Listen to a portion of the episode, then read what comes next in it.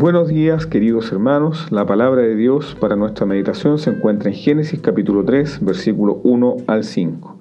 Pero la serpiente era astuta más que todos los animales del campo que Jehová Dios había hecho, la cual dijo la mujer, con que Dios os ha dicho, ¿no comáis de todo árbol del huerto?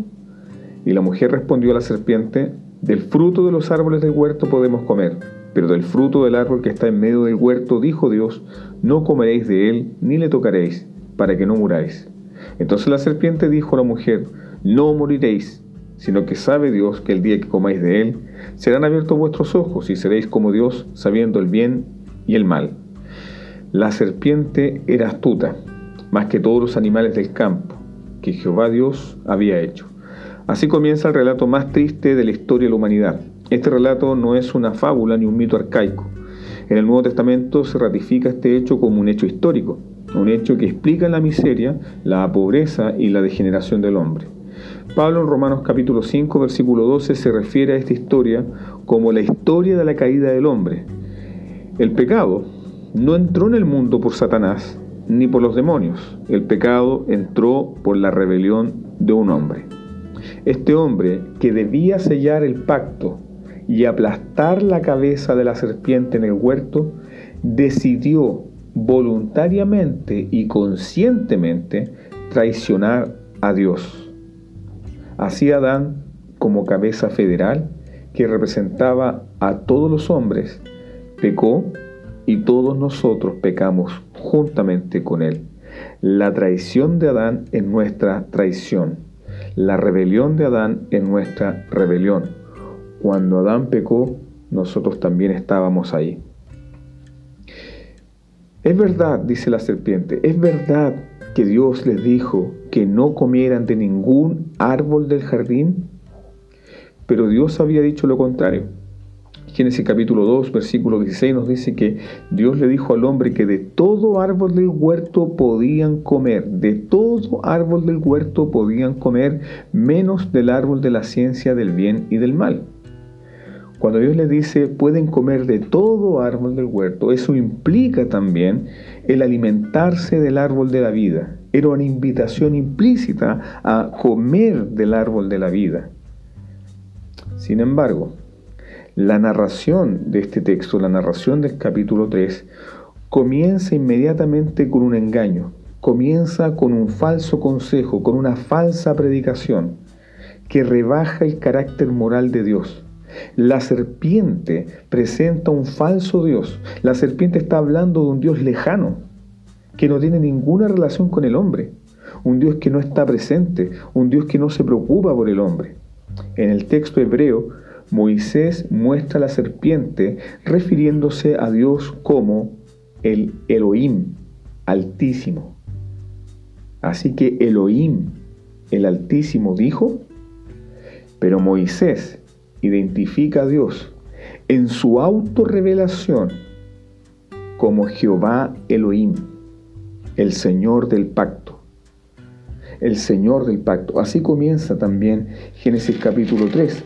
Comienza Moisés hablando como Jehová Dios. Génesis 3.1. Moisés presenta a Dios como Jehová Dios, pero cuando la serpiente habla de Dios, se refiere solamente a Él como el Altísimo, como ese Dios altísimo, sublime, majestuoso, pero que no está muy cercano al hombre.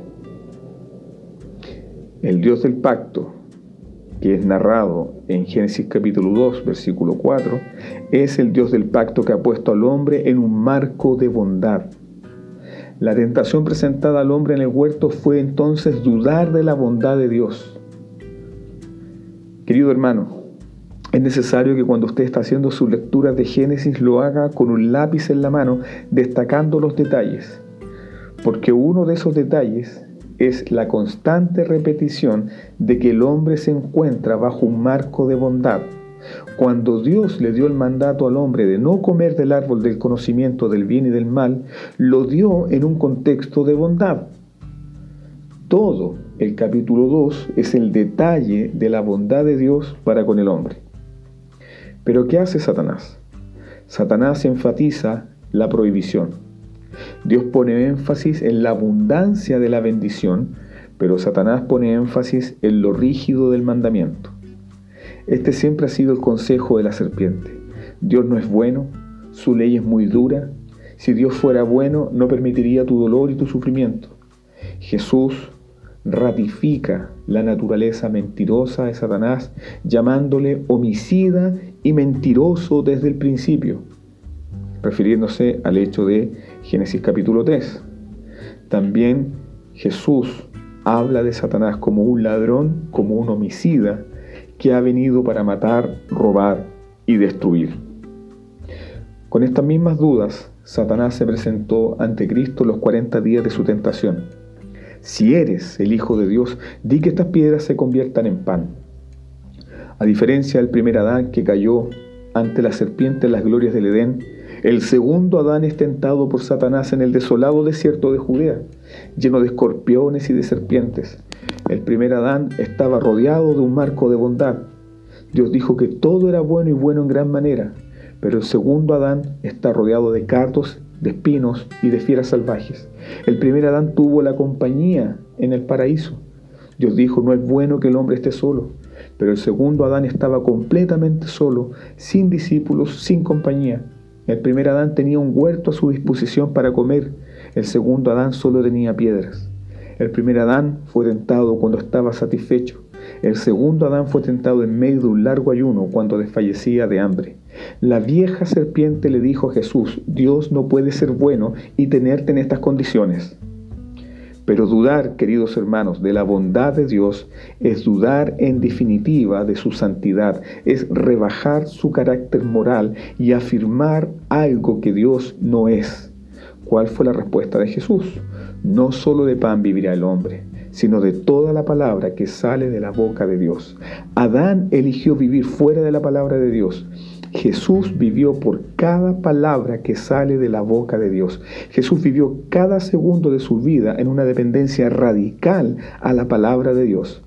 Adán decidió ser autónomo, ignorar voluntariamente la voluntad revelada de Dios y buscar sabiduría por sí mismo.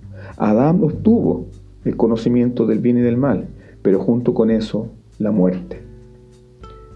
Queda la elección, el árbol de la vida o el árbol del conocimiento del bien y del mal. Sabemos nosotros cómo termina la historia, pero la gran pregunta es, ¿cómo termina nuestra historia? El hombre no vive solo de pan, sino de cada palabra que procede de la boca de Dios. ¿Es la palabra de Dios suficiente para ti? Si es así, que Dios bendiga su palabra en este día, que sea rica y abundante para ti gracia y paz a vosotros.